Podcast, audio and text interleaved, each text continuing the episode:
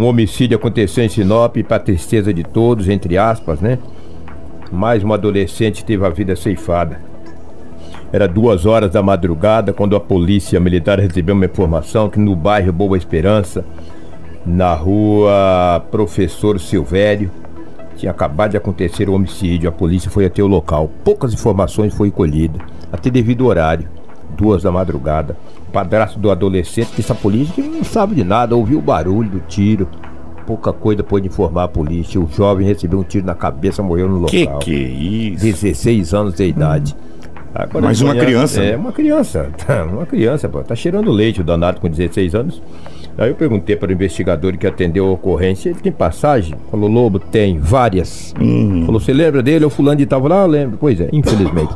Teve a vida interrompida brutalmente com apenas 16 anos de idade. Um, um adolescente com várias passagens pela polícia. Mais um homicídio em Sinop já pertencendo à segunda-feira, porque o fato ocorreu às duas horas da madrugada no bairro Boa Esperança, na rua Professor Silvério. Muito triste.